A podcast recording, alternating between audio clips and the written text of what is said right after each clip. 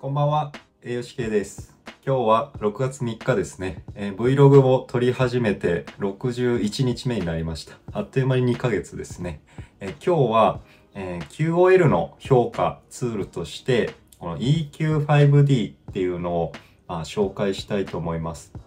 えー皆さん、あの、あんまり馴染みないかなと思いますけど、あの、QOL の評価を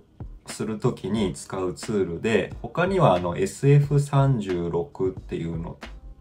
が、えーあったりしますけど、SF36 っていうのが、えーかなり項目が、まあ、36項目あるので、えーまあ、取るのが大変っていうところで、えまあ、簡易的な、え QOL 評価として EQ5D っていうのを先日、あの、ある先生から教えていただいたので、え早速、まあ、おとといからですね、え入院患者さん、入院してきた患者さんに、え入院時に、え EQ5D、QOL の評価として、え取っていこうかなっていうところで今始めてます。で、これは入院時と、え退院前、まあ、前日ぐらいに、え取っていけたらいいなと考えております。で、この EQ5D の内容を紹介すると、まあ、一つ目の項目は移動の程度っていうところで、えーまあ、私は歩き回るのに問題はない。私は歩き回るのにいくらか問題がある。私はベッドに寝たきりである。まあ、これがそれぞれ1、2、3で、えー割り割り当てられてまして、1っていうのが私は歩き回るのに問題はない。3が私はベッドに寝たきりであるっていう風な、えーまあこれは主観ですね。私はってついてあるので。まあある意味、まあ認知機能が低下していて、えーまあ寝たきりであったとしても、まあそんなに歩き回る問題ないと感じていれば1になるのかなっていうところになります。で、えー次の項目は身の回りの管理ですね。えーこれは私の、え私は身の回りの管理に問題はない。私は洗面や着替えを自分でするのにいくらか問題がある。私は洗面や着替えを自分でできない。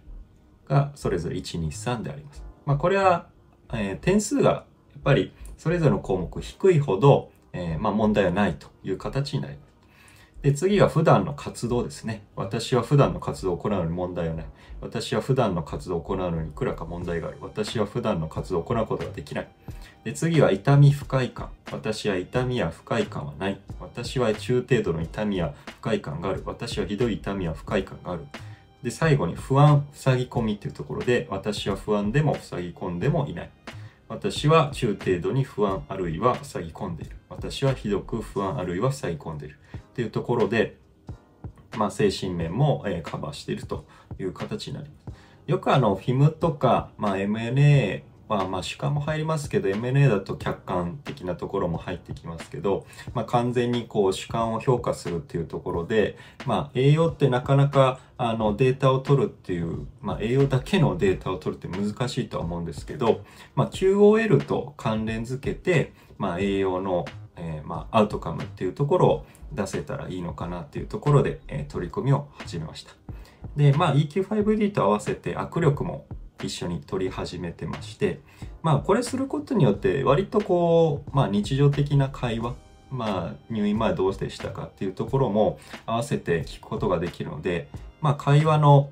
なんだろう、始めとしても結構有効かななんて思っております。